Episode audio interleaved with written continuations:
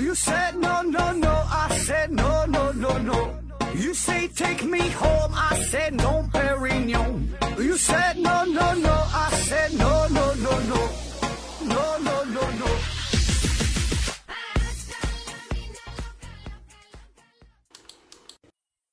拼命探索，不计后果。欢迎您收听《思考盒子》，呃，继续两获诺奖系列。今天呢，也是这一系列的最后一期节目了。那之前咱介绍过了，说这个两次获得诺贝尔奖的人呢，到现在一共也就四个：居里夫人、呃，巴丁、桑格，还有今天要说的这个鲍林。那今天就介绍最后这位大咖，叫莱纳斯·卡尔·鲍林哈。啊，对了，听咱节目还有一个小小的抽奖活动，呃，有兴趣的朋友呢可以参加一下。动动手指就有可能得到一份精美的奖品。奖品呢有两样，一个呢是美人茶公司提供的五大箱子茶叶，一个呢是简言之公司提供的两个彩妆大礼包，简言之和这个美人茶。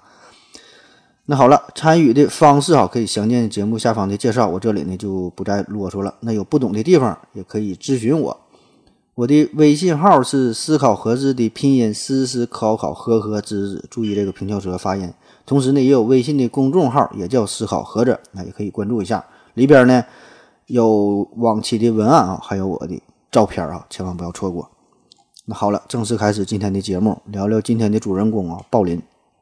鲍林呐，这个人呢和之前说的这二位啊，巴丁和桑格相比，他呢就是有自己牛逼的地方，呃，当然也有不如他们的地方。哎，这这个就是我个人的一个观点啊，咱就瞎说。那他的牛逼的地方就在于，这个鲍林获得这两次诺贝尔奖都是单独获得的，就是老哥一个人哈独享两次呢，都是独享。那这事儿这事儿就非常厉害了。那想当年就是这个居里夫人，那也是比不了，因为这个居里当年第一次获得诺贝尔奖的时候呢，是和她老公还有这个贝克勒尔是三批，是三个 people 这个共同获得奖。那鲍林就不一样，鲍林这两回都自己个儿啊，这个就就他厉害嘛。而之所以说不如前面的。呃，这这俩人呢，就是因为鲍林获得诺贝尔奖，第一次呢，这个是化学奖，是在化学键方面的一些贡献，这个研究意义相当重大。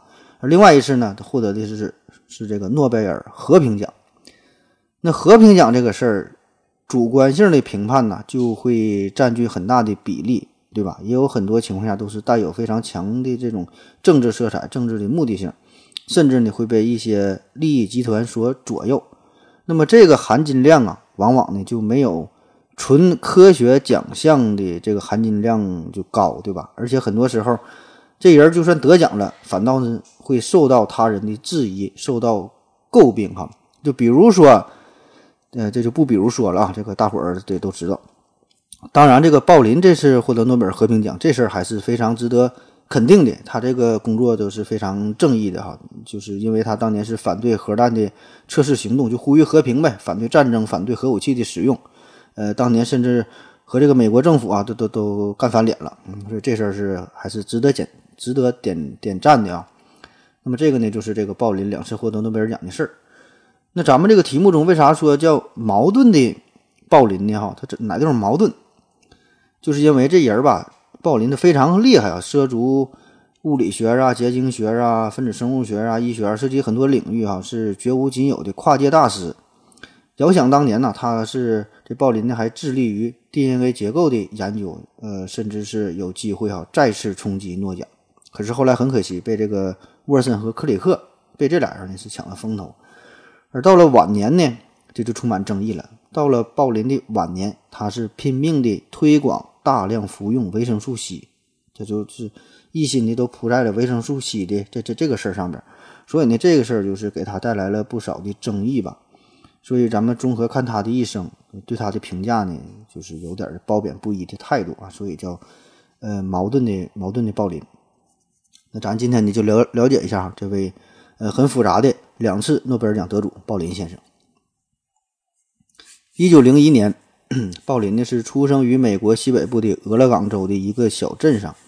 他爸呢是一个药剂师，你看啊，咱这一系列介绍这个这个三个人的父亲，呃，都是与医药学有关。前两期说的巴丁、桑格的父亲都是医生啊，这个呢又来了一个药剂师。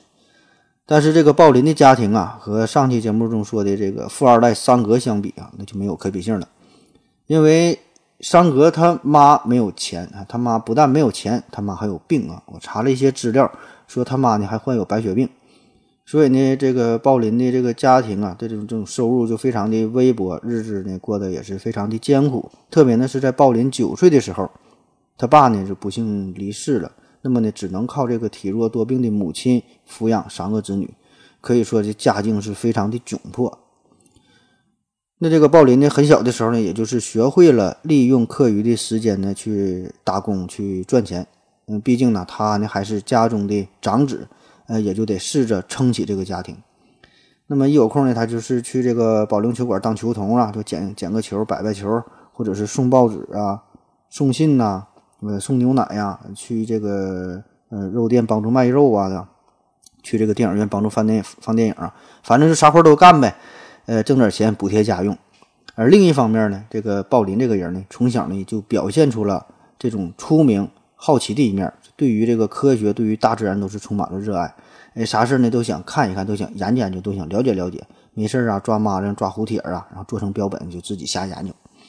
那之所以之所以这个鲍林能够走上化学的这个道路，呃，也是与他小时候的一些经历有关。就人的小时候的这种这种遭遇。就会对人的一生都产生非常重大的影响。就小时候可能是听了长辈的一句话，或者是看到了一个什么场景，那么这个事儿就是久久难忘啊。长大了，甚至说一辈子都忘不掉，对于你后来的生活也产生影响。这鲍林就是，据说呢，鲍林在大约十岁的时候呢，就是认识了一位心理学家，叫做杰夫列斯。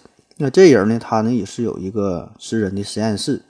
这本来这鲍林就充满好奇嘛，就是经常到这个实验室来玩耍。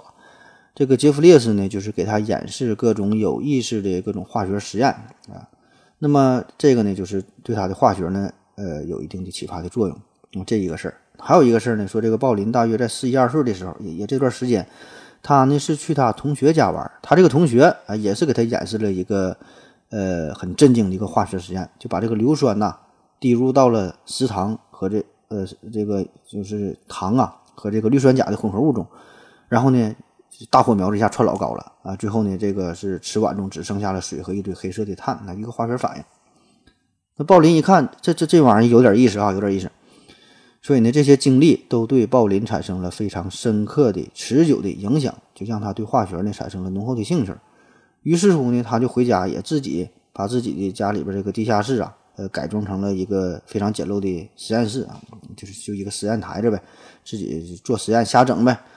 什么什么氯酸钾制氧气啊，二氧化锰催化剂啊，什么碘玉淀粉变蓝呐，就反正就这类的呗啊，搞点小研究。而这个鲍林在学习过程当中，也是对这个化学方面的内容非常的着迷，非常的注意，非常的关心。上学的时候，整体的学习成绩很好啊，特别是这个化学成绩一直是名列全班第一名。这个呢，就小时候的鲍林。那么咱书说简短，到了一九一七年，鲍林十六岁就考入到了俄勒冈的农学院，那开始专门学习化学专业。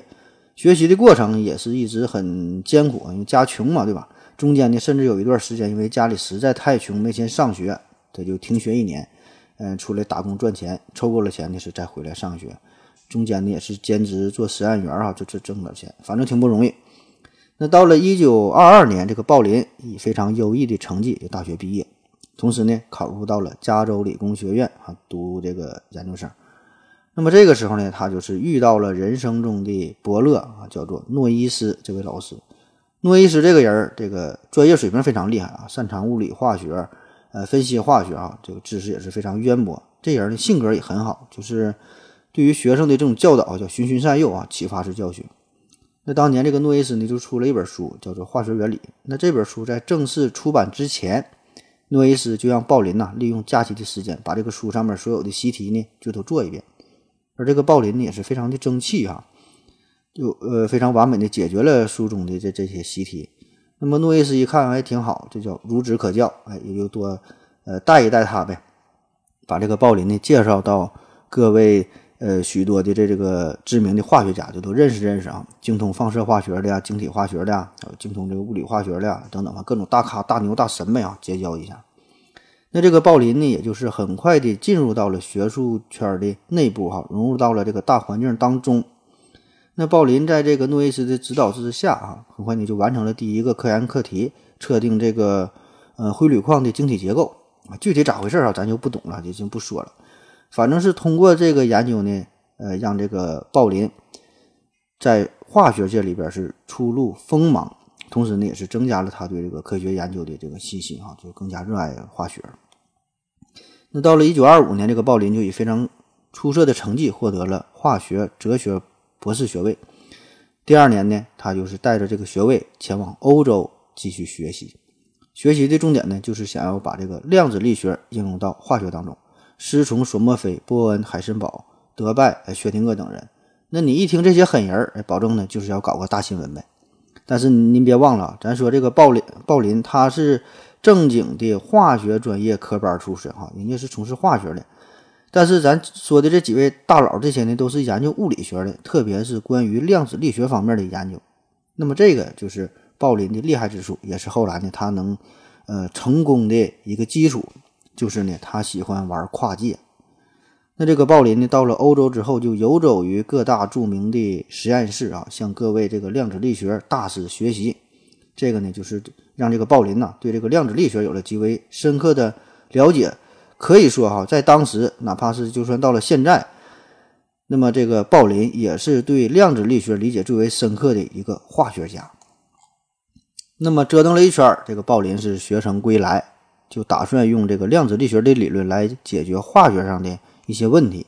你看哈，咱们现在有。一部分学生嘛，就是有学者啊，都是出国求学嘛，求啥学啊？纯是扯淡，就是混个毕业证，镀金回来，海归啊就厉害了，是某某大学毕业。其实那，狗屁也不会啊，就出出去玩去了。可是人家这鲍林这个这个这可是，呃，真真才实学哈，人家这出去不是镀金，人家出去是炼金啊，真就学会了。那么回国之后呢，他就被聘为加州理工学院的教授，开始从事化学键本质的研究，然后呢，创立了。杂化键轨道理论呐，什么共振论呐，别的别的什么理论哈。那么这些研究的重点都是把这个经典的化学理论与这个量子力学相结合，从而可以说是改变了二十世纪的化学走向。那这里边呢最有名的也是因为这事得奖的，就是这个呃杂化键轨轨道理论啊。稍微介绍一下这个东西，专业性太强了，我我是能明白，但是不一定能给你讲懂啊。你你们领悟一下精神就行了。当时呢，这个鲍林呢考虑的是甲烷的正四面体结构问题。甲烷呐，甲烷 CH 四啊，就中间一个碳原子，外边呢是四个氢原子这么构成的。那么这是一个什么造型呢？就是像一个金字塔一样，金字塔啊，正四面体，四个顶点呢分别是四个氢原子，最中间呢是一个碳原子，就是这么一个立体的结构。那这个甲烷分子是怎么保持稳定的呢？或者说这个碳原子和氢原子之间是怎么连接在一起的呢？这个呢，咱上学时候都学过，就叫共价键呢。共价键。那稍微咱复习一下啊，这个电子啊，在原子核外边呢，它是分层排列的，分层啊，一层一层的，从内到外，第一层、第二层、第三层，点点点哈，记住呢，K L M N O P Q 啊，这往下排。那么是不是多少还能有点印象啊？然后呢，这个每个电子层根据能量的不同，又分为不不同的这个电子亚层。S、P、D、F 啊，就是同一个电子层里边又分为亚层。就比如说这个第二层 L 层，它呢又分为 S、P 两个亚层。那传统的化学理论就认为，这个原子啊，在没有化合之前，最外层是没有配对的电子。比如说这个氢原子最外层呢，它是只有一个电子啊，很很孤独哈，就还差一个半儿。碳原子呢最外层是四个电子，就还差四个，还差四个半儿。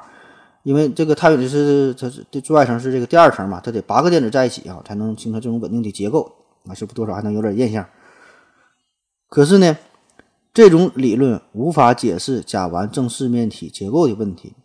就是说，虽然每个氢原子周围这个电子啊可以与碳原子周围的四个电子当中的一个结成伴儿啊，形成稳定的结构，同时呢，也保证了这个碳原子最外层的八电子稳定的结构。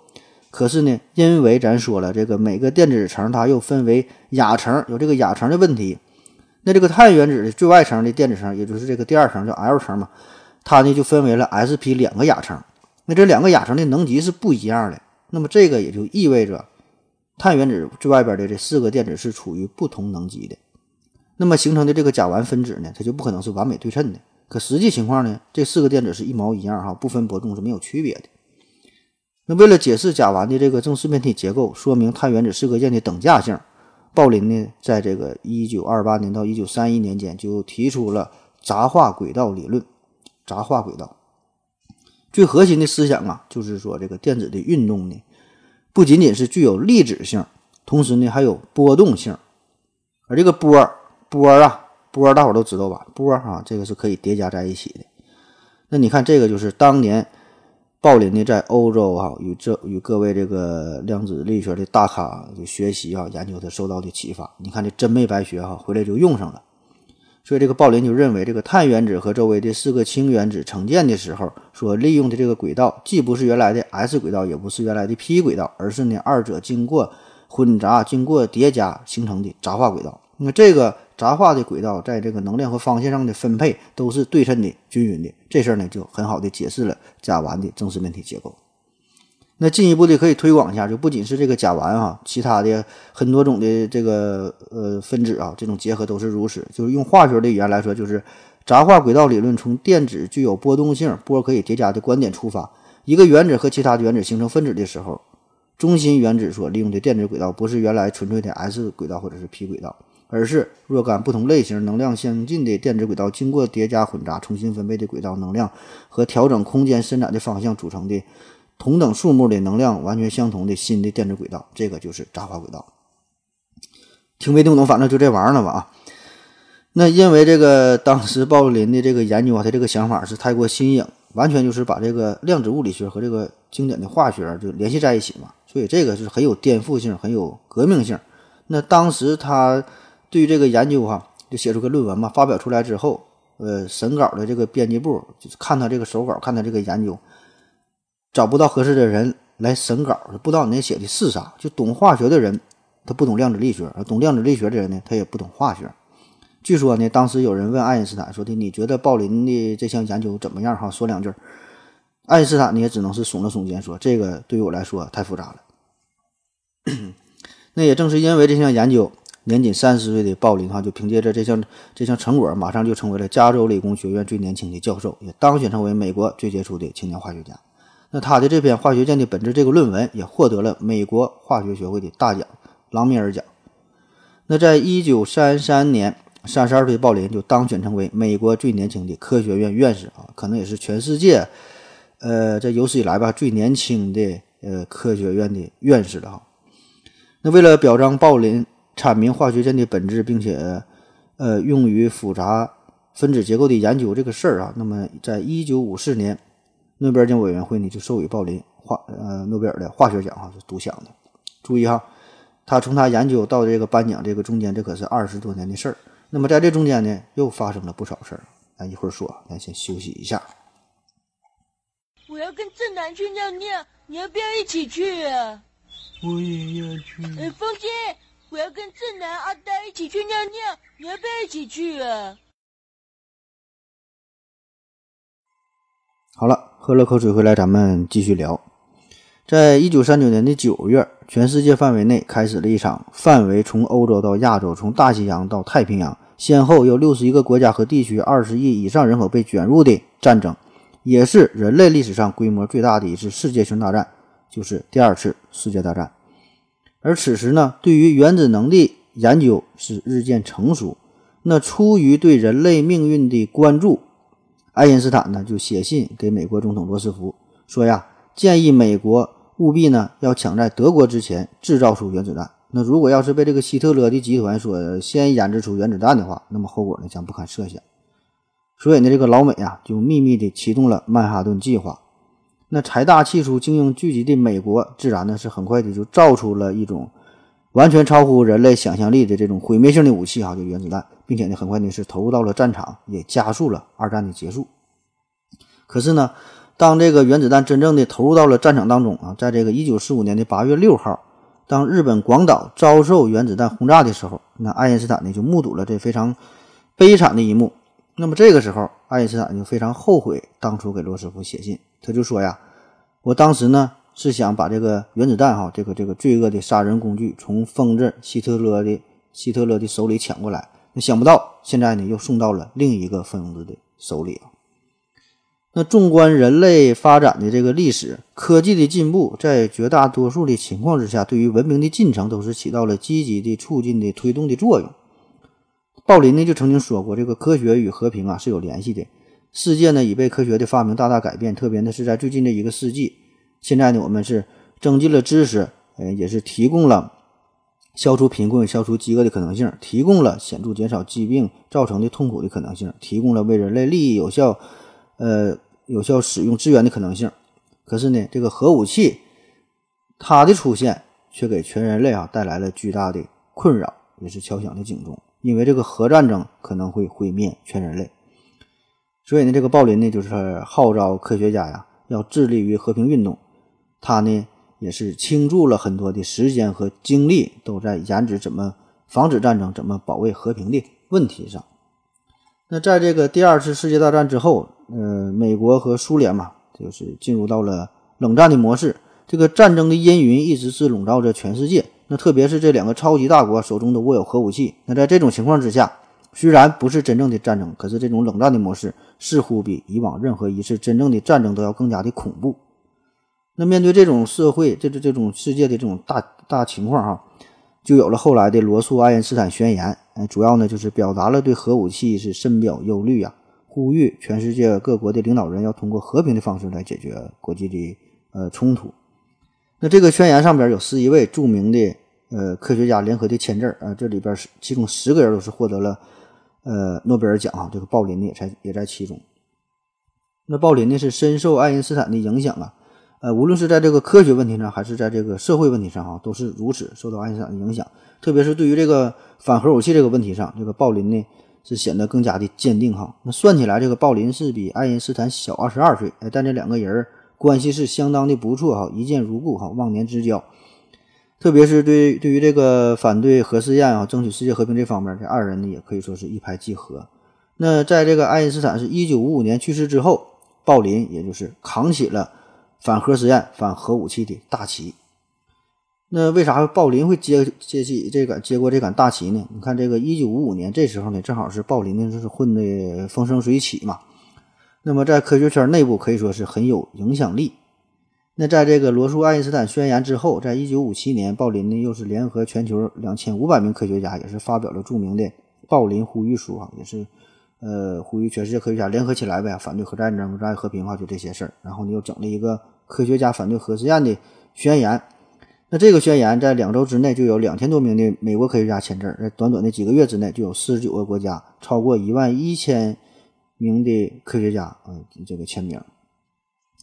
然后到了一九五八年，鲍林呢就把这个反核实验的宣言交给了时任的联合国秘书长啊，哈马斯尔德。哈马斯尔德这这人也是很传奇啊，这他是联合国秘书长啊，然后是坠机身亡，到现在也没查明白是怎么回事，飞机怎么怎么怎么打下来的，或者说是查明了也是没敢公布啊，这这个都不重要。呃，反正是死后呢，这人他也还被追加了诺贝尔和平奖啊，这这咱就不说了。就说这个鲍林呐，鲍林后来呢也是反战嘛，还写了《不要再有战争》这本书，里边呢也是说明了核武器对人类有很大的威胁嘛，就是推动呼吁和平。那，到了一九五八年，鲍林又得到了一万多名科学家的支持，然后又和罗素啊又创办了一个月刊，叫呃一人少数哈，也是反对战争呗，又参加了什么禁止。原子弹、氢弹的大会啊，反正各种折腾啊，可以说就是拼尽了自己所有的力量，反对战争，反对核武器，呼吁和平。为此呢，他就获得了一九六二年的诺贝尔和平奖。但是鲍林的这种行为呀，显然呢就是引起了美国政府的不满。那老美那脾气哈，老美多牛逼，想打谁就就打谁，想用啥武器就用啥武，用啥武器啊？什么核武器？你啥时候轮到一个科学家搁这块儿都瞎逼逼哈，对我指手画脚的？所以呢，鲍林当年也是差点因为这事儿，就是没让他出国去领这个第一次诺贝尔奖。那在鲍林获得诺贝尔和平奖以后，他是更加的坚持己见，猛烈的抨击美国政府的政策。这时候呢，已经呃不仅仅是局限于战争、局限于核武器的问题上，呃，这个就是他的表现就明显的与公众舆论相违背。那么呢，大家呢就是逐渐的觉得这个人呐，这个人多少有点不太正常，感觉哈，这个人非常矛盾啊。你看，一方面呢，觉得鲍林是有着敏锐的直觉啊，敢于冒险，呃，不畏权贵哈，对，很有魅力。同时呢，又觉得呢，他这有点自命不凡，有点桀骜不驯啊，我行我素，啊，多少有点怪。而且呢，他的官司也是接连不断，但是他这官司经常失败。后来呢，这个甚至可以说是有点声名狼藉。那美国主流的媒体呢，对他的政治观点呢也是颇有微词，就对于他获得诺贝尔和平这个诺贝尔和平奖这个事儿啊，这个评论呢，呃，也是咱说非常微妙吧哈，这事儿您就自己去想吧。那在这个鲍林的一生当中，除了前面介绍的获得的这两次诺贝尔奖之外，他呢还经历了一场与诺奖擦肩而过的事儿哈，就是这个 DNA 结构的研究。现在一说 DNA 的结构叫双螺旋结构哈，沃森克里克啊俩人获得了诺贝尔奖，这事儿呢咱都知道。但是实际上，这沃森呢他是研究病毒出身，克里克呢是搞物理出身的，和这个 DNA 结构研究啊好像没有什么太大的关系。而今天的这个主人公鲍林，那想当年他才是呃真正的关于 DNA 结构研究的一个非常有力的冲击者。这个鲍林呐，就他他当年啊根本没把这沃森和克里克放在眼里。呃，能算得上鲍林对手的，只有伦敦呃国王学院的叫威尔金斯实验室啊，这这这个也威尔金斯实验室，因为呢这个地方呢，这个威尔金斯的手中呢有一个秘密武器，就是 X 射线衍射装置，这个玩意儿呢可以说是直接能够拍出 DNA 的照片啊，当然那是这个 X 射线的衍射图啊，就能呃为这个测定 DNA 的结构能提供一定的依据哈，有一定的辅助的作用。你看哈，本来这个鲍林呐，在这场 DNA 结构的研究当中，在这种竞赛当中，可以说是有着绝对的优势。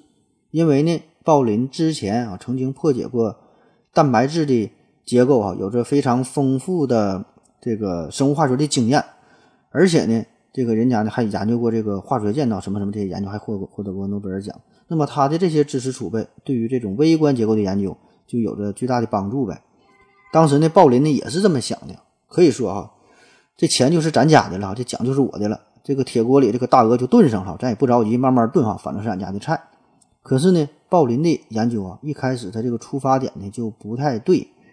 他一直觉得呀，这个 DNA 呢是一种三螺旋或者是四螺旋的结构，而且呢非常自信。哎，我也不知道这个鲍林怎么想的，压根他就没考虑过 DNA 双螺旋的结构啊，或者说是他可能也设想过，后来把这种排除了，不知道啊。反正这个鲍林呢，就相当于。站在了一个错误的起跑线上啊！虽然他身体素质很好，可以跑得很快，但他站的跑道不对。而沃森和克里克这边呢，这俩人呢，作为分子生物学的小智辈，自然呢一开始也是跟从老大哥的步伐。他一开始也觉得 DNA 应该是三螺旋或者是四螺旋的结构啊，也不太懂，瞎研究呗，没啥成果。哎，可是突然有一天，这二位鬼使神差的就看到了一篇奥地利生物学家叫查戈夫的论文。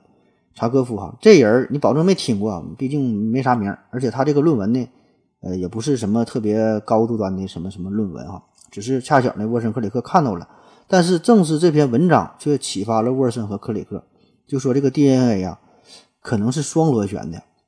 那这个 idea 哈，这个想法可以说是有如神助一般，因为你找到了正确的方向，后后边的路就好走了呗。这二人的工作可以说是突飞猛进。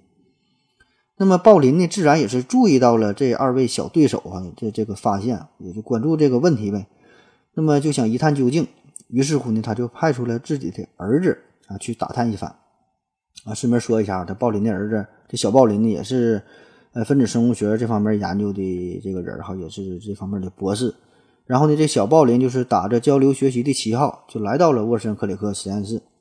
但是你这个鲍林这个这个做法，你有点太明显了，对吧？你双方都是研究 DNA 结构的，你把自己儿子派过来，你保证没啥好事儿啊，对吧？这傻子都能看出来。所以这沃森和克里克呢是处处提防着小鲍林，也不让他看什么核心的研究，时不时的还得从小鲍林的口中套套话哈。你爸最近研究怎么样了？做到哪一步了？仨人互相试探，这么周旋着呗。那就在这个最关键的时刻，小鲍林同学呢，居然是陷入了爱情的漩涡。因为在这个实验室里边吧，有一个妹子啊，妹子这长得不错，那么呢，他就看上这个妹子了啊，也没有时间管沃森克里克什么三螺旋、四螺旋的研究，爱咋旋咋旋吧，天天就和这个妹子扯在一起啊，一起浪啊，就这么扯了几个月。那浪够了，回到了老爹身边。那老鲍林一问咋样啊？他那边研究咋样啊？进展如何？小鲍林呢也说不明白。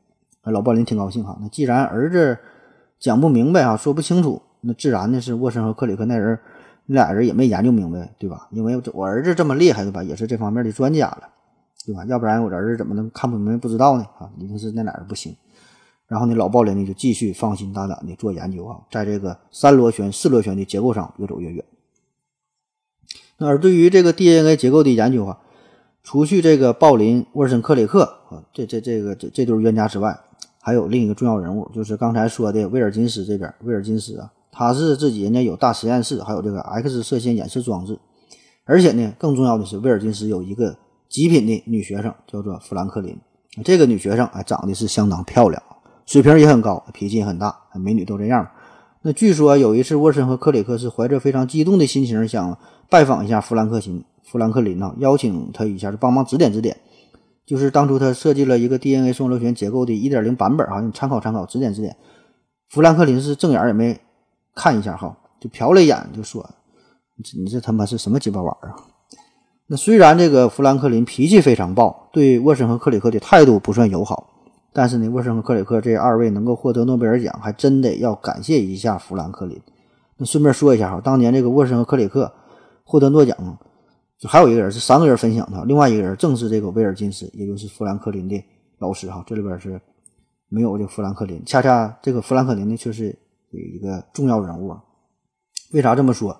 这是在一九五二年前后，富兰克林呢拍出了一张流传千古的 DNA 分子的 X 射线的衍射图啊。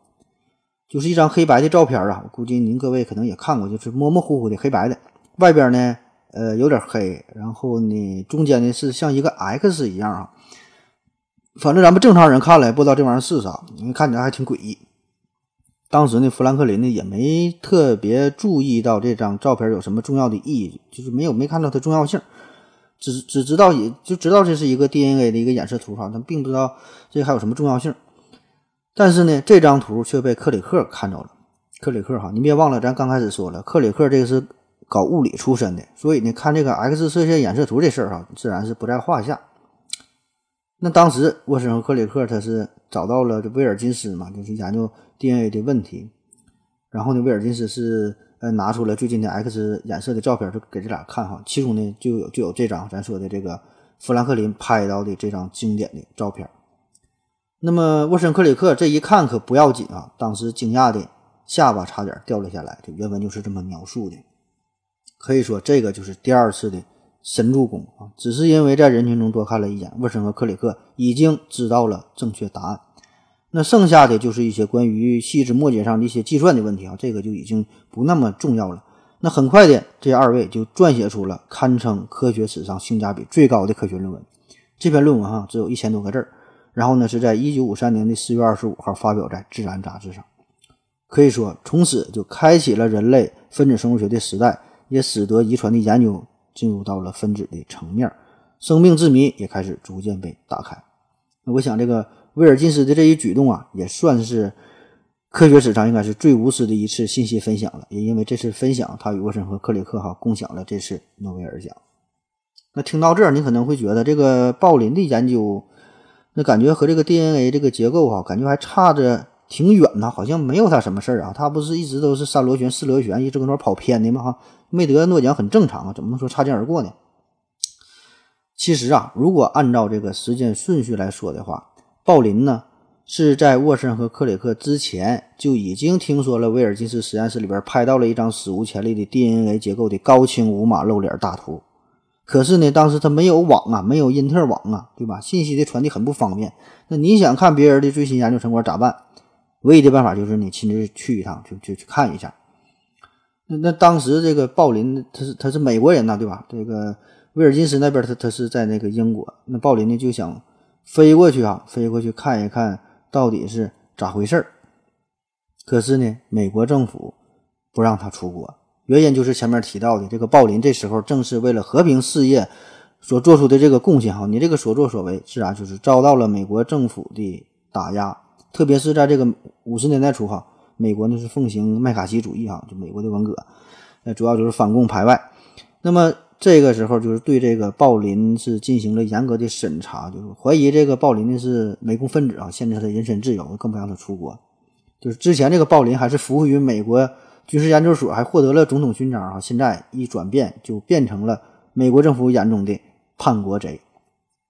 那也这个时间点也是就非常的巧妙啊！就刚才说了，是一九五三年富兰克林拍出了 DNA 分子的 X 线衍射图嘛，这个时候也是打压鲍林最最最严重的时候。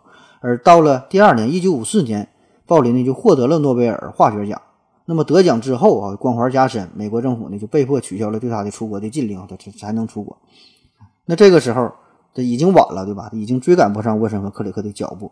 所以，如果当年这个鲍林不是那么反对核武器，不是那么呼吁的和平，不是那么的和美国政府抗争作对的话，他很可能就会顺利的出国，看到这张 X 射线的这个 DNA 分子这个染色图哈。那么对于他来说，一看这个图，他也能明白咋回事哈。那得这个诺贝尔奖也就是水到渠成的事儿了。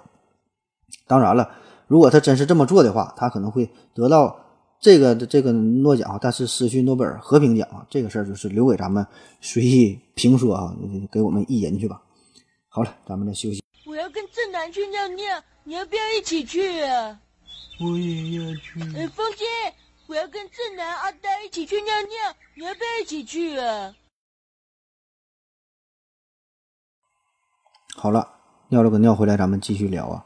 在这个鲍林获得了诺贝尔和平奖之后，那不到几个星期，他就来到了美国政府更大的压力。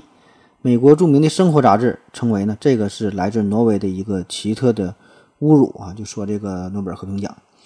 那因为你看，你作为一个科学家来说，你就本来应该坐在实验室里边做实验啊，可是你现在整天出来又是反战呐，又是呼吁和平啊，甚至是呃引导这个舆论的导向，那自然的这政府呢就要干你了。那鲍林呢也没办法，最后呢只能是停止一切政治活动，而且呢是离开了四十多年来一直都工作的这个地方，就加利加利福尼亚理工学院啊。本来你这是两获诺奖，已经到达了这个人生的巅峰啊，可以说是马上呢即即将可以安度晚年，享受天伦之乐。这回可可好了啊，成为了学术界的一个流浪汉，只能在不同的学校之间是四处徘徊。那直到最后呢，他是才创立了自己的一个研究所，专门研究营养学和医学。最主要的呢，就是研究这个维生素 C。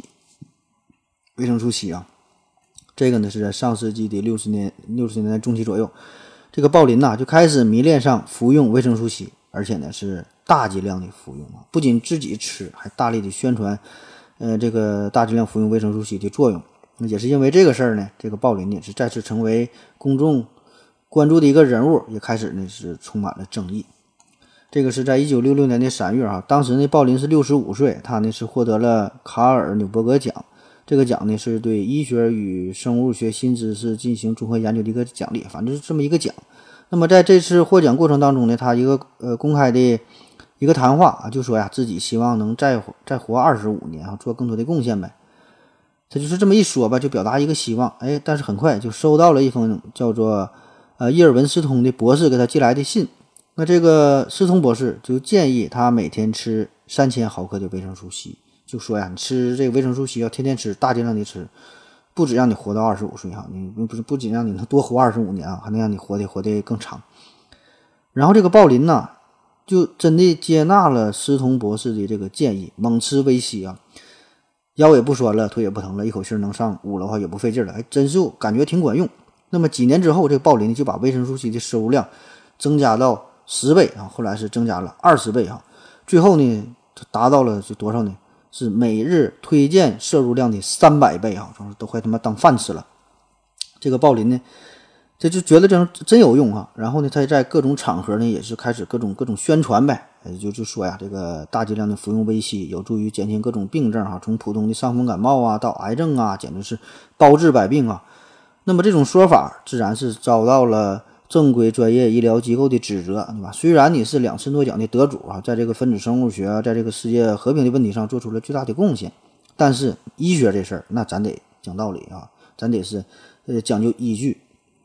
但是鲍林他不管那么多啊，谁谁谁跟你讲那么多？反正就是各种推广，还还出书啊。可以说，到了他晚年的这段时期，几乎是把他全部的精力、全部的金钱都投入到了维生素 C 的研究与推广上。那么，在随后的二十年间、二十年里边，这个鲍林在科学界的形象，呃，也是逐渐的发生了改变，从一个科技精英哈，到这个和平使者，到最后变成了一个孤僻的、怪异的老人。那这个维生素 C 到底有没有这么大的作用呢？维生素 C 啊，可以说这这个咱都非常非常熟悉了，是一种最普遍的维生素了。那别说是什么各种维生素 C 的咀嚼片哈，就连呃各种饮料当中啊也是声称含有大量的维 C 哈，很多水果当中也富含维 C，这个咱都知道。那现在呢，也有很多厂家也是宣传这个事儿，说这维 C 啊什么美白、养颜、减肥。延缓衰老，什么抗氧化、增加免疫力、抗癌啊，这这啥啥都啥都能治哈。感觉这个维 C 的功能啊，和这个多喝热水都有的一拼了啊，太太太牛逼了。那回顾这个维 C 的历史，大约呢是在五百年前，就是人们发现了这个事儿，就是在这个大航海时代，那很多远洋的水手啊都会出现牙龈出血呀、皮肤淤血呀、渗血呀，甚至是重的这死亡的这种情况。当时呢，人们呢就把这种情况呢称为坏血症啊，感觉这个血坏了。比如说当年这个达伽马、麦哲伦号这些船这些船队都是遭遇过呃坏血病这个事儿。那当时人们也闹不清楚这是啥原因，可能就觉得可能是跟长期吃不到新鲜的水果蔬菜有关哈，具体咋回事儿不知道哈，具体因为啥哈那弄不清楚。那这事儿呢是直到二十世纪的二三十年代，科学家们呢才弄清楚这坏血病啊，其实呢就是因为缺乏维生素 C 所造成的。那么就此延续了几个世纪的谜案啊，这个坏血病这这这个事儿是算是得以解决了，所以这个维生素 C 的声明也是开始传播开来。那么也不知道为啥这鲍林对这个维 C 就就这么情有独钟。我查了一些资料哈，说是这个鲍林呢是曾经患有过肾炎，然后呢就因为吃维 C 吃好的，所以呢他就非常喜爱维 C。也有说这个鲍林呢，呃，经常呢是容易感冒，就大家大街上哪怕有一个人感冒哈，那都必须都得传染给他。完吃完维 C 呢就没这事儿了，呃，反正就就是从一九六四年开始，这个鲍林呢就开始每天就服用大量的维 C 啊，多达达到了是一万八千毫克维 C，就是十八克呗。然后你还呼吁别人跟他学，就玩命的这么吃维 C。那到了二十世纪的八十年代，这个艾滋病啊在美国开始大肆的蔓延，然后呢这个鲍林就提出了吃维 C 啊可以对抗艾滋病啊，有保护的作用。那么在这个大背景之下，你看诺贝尔。呃，诺贝尔奖得主都来背书，那自然的广大的这些呃生产药物的厂商、生产维 C 的厂商就抓住了机会，这个维生素 C 啊，还有这个其他的这个保健品呐，也开始在全国进行热销啊，销量猛增。那在上世纪七十年代，这个美国全美大约有五千人开始服用维 C 啊，当做保健品呗。这个非维 C 的需求量也是猛增，价格也是猛涨，连续几年都是。销售额呀，每年销售额达到了数亿美元。那人们呢也是把这种情况称为“暴林效应”啊，就是一种这个全国全美的效应。当时呢是呃叫和夫曼罗氏，这个是这这个是世界最大的维生素 C 的生产厂商哈。那利用这个这个事儿哈，利用暴林也是赚了不少钱。那作为回报呢，每年向暴林研究所呢还捐赠十万美元啊，互相利用呗。那么大量服用维 C 到底有没有这么神奇？有没有什么效果？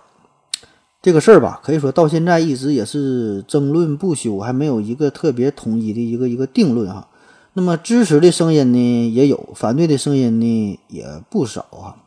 就比如说说这个反对的，就比如说这个呃，主要是医学权威啊，基本上还是持有反对的态度。就维 C 保证是有用哈，那保证有用，你人体不能合成，不能合成，必须得靠这个外界的摄入。但是你正常吃饭，那个正常吃水果、吃蔬菜。基本就够用了，除非呢是一些特殊的人群，比如说一些孕妇啊，还有什么特殊的人群，他这就需要呃相对大量的维 C，那也不至于多到这个份儿上。嗯，就比如说，呃，这些呃美国卫生基金会呀、美国医学会呀、呃美国食品药品管这个管理局啊，FDA 啊，都是做出了反应，就说这个 全国范围的这种维生素 C 热哈是荒唐可笑的，也没有任何证据能够支持维生素 C 可以预防感冒的，这这这这这么个观点哈。但是吧，你无论怎样，仍然呢会有大量的厂商啊，大量的药厂啊，也有一些医学家，还有广大的群众会用自己的行为呢去支持鲍林，每天就是大量的服用维 C，因为他们的理由很简单：如果有人不让他们吃维 C，想反对他们的话，他们就说两句话：你得过诺贝尔奖吗？你得过两次诺贝尔奖吗？你没得过两次诺贝尔奖，你跟我说啥呀？你你人家两次两获诺奖，你能不听鲍林的吗？那也正因为这个鲍林对于维生素 C 近乎痴迷的态度，大家对这位两获诺奖的传奇人物哈开始有了一些负面的看法，感觉呢他逐渐的开始走下神坛，光环褪去。然后呢，鲍林呢也开始深陷，呃，深陷重围啊。那攻击他的人就说他根本不是医生，没有资格来谈论维 C 呃预防感冒的问题。还有人呢，干脆把他说为是江湖郎中，呃，或者说他呢只是利用维生素 C，呃呃预防感冒，说这个事儿啊是一种江湖游医式的宣传啊，就是赚钱呗，对吧？那么稍微尊重他的人呢，就说呀，这个鲍林呢是非常可惜啊，晚年有点不安分啊，没能。嗯，就是继续从事自己最在行的这个职业，就完全可以安享荣耀哈。非要闯入医学这个领域哈，你离开这个化学这个主流的这个行业，你你偏整这医学这事干啥对吧？医学这里边本身水就很深。你看，我就虽然是医生，我都轻易都不敢说啊，你往里整啥呀？反正我觉得吧，这个咱普通老百姓呢，咱也就是看个热闹就行了。对于这个事儿呢，也不必有太多的。嗯，评价哈，反正你愿意说也就说也行啊，也不用咱也不用负责哈，瞎说。反正我觉得吧，就咱们一没能力哈，二没资格，就像是这个牛顿晚年的痴迷于炼金术一样。这个大神的世界咱也不懂哈，你也不知道他怎么想的，你咱思维也跟不上，你根本无法理解他他是研究啥。而且呢，咱获取信息的这个渠道也是十分的有限，得到的信息呢，基本都是被加工过的。而这个真正的大神啊，他什么样，咱咱也不知道。也许当年就这些手稿当中描述的这个牛顿的炼金术，其实呢，可能就是牛顿对于原子世界的一种研究、一种探索。那在这个化学范围内，点石成金那是不可能的，对吧？这个物质没法改变。但是在这个物理物理世界里边，这事儿是完全可能的，对吧？而这个鲍林对于维生素 C 的研究呢，那么。人家这个档次，对于生物学、化学、医学各方面的研究，那简直是不知道高到哪里去了啊！开篇来就介绍了，善于玩跨界哈，什么玩意儿都懂。那说不准呢，他就真的可能研究到了一些东西啊，呃，有利于解决人类的各种疾病哈，找到了什么什么终极的武器呢？这事儿也不好说啊，咱就瞎猜呗，就是多想一想啊，不不要随波逐流的就去评论一个大家一个大师啊。当然，也可能他就真是到了晚年。嗯，被利益所驱使，或者是真就是老年痴呆了，这事儿呢也有啊。这个反正咱就多想一想呗。那不管怎么说吧，这鲍林起码不像中国现在某些狗屁专家那样哈，就自己说什么什么东西好，说什么什么无害，说什么什么大补啊，就让别人吃，自己不吃。人鲍林真不是啊，这这这真叫身体力行。他说的大量服用维 C 有用啊，人家是。真吃啊，一直就这么吃，而且呢还真挺争气。这老爷子一直活到了九十三岁，哎，你说这是不是？你说真挺长寿，就这么吃维 C 吃的。那在一九九四年的八月十九号，莱纳斯·鲍林是以九十三岁的高龄在加利福尼亚州的家中去世啊，被英国新科学周刊评为人类有史以来二十位最杰出的科学家之一，与这个牛顿呐、居里夫人呐、爱因斯坦呐和这些人都是齐名的。嗯，然而呢，另一方面哈，这个路透社在报道鲍林逝世的时候呢。就说，这鲍林是二十世纪最受欢迎和最受嘲弄的科学家之一啊。这个呢，就是他这个矛盾的一生啊，这晚年的多少有点逆转了。虽然这个鲍林谢幕了，他这个谢幕啊，似乎不是特别的完美啊。晚年对于维 C 的这种执着吧，让他充满了一些争议。那我们呢，也不用刻意的为他去洗白啊。这个人嘛，这就是这就这样，人的一生就这样，人无完人。鲍林呢曾经说过，医生在行医时啊，应当慎重，这个是对的。但是如果医学要进步，行医这个行业也需要接受新思想，探索永无止境啊，科学呢也不会到达尽头。在一九五四年获得诺贝尔奖之后，鲍林对他的学生说：“当一个年长而声望隆重的学者跟你说话，你要认真听讲，要尊重他，但是不要相信他。”永远不要相信自己自知之外的东西。好了，以上就是今天节目的全部内容啊！感谢您的聆听，欢迎参加抽奖活动，欢迎公关注我的公众号啊！欢迎大家呢积极的打赏啊！谢谢大家，再见。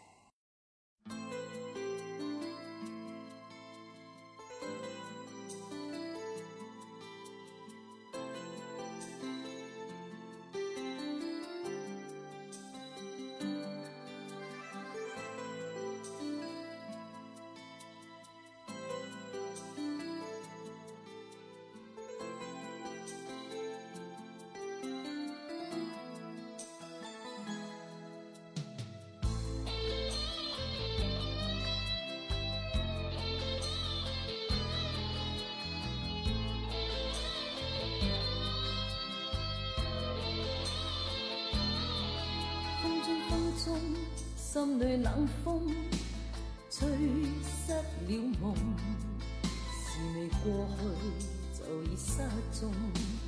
此刻有种种心痛，心中心中一切似空，天黑天光都似梦，迷迷惘惘聚满心中，最终一片冷的风，各种空虚冷冷冷，吹起吹起风里梦，过去的心火般灼热。今天已变了冰冻，记忆中突然又痛，只因空虚在作弄，每次北风吹走我梦，就让一切随风。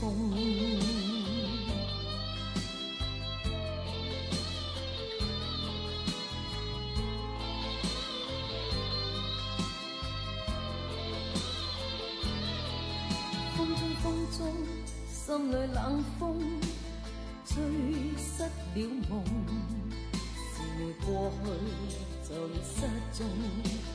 此刻有种种心痛，心中心中一切似空，天黑天光都似梦，迷迷惘惘聚满心中。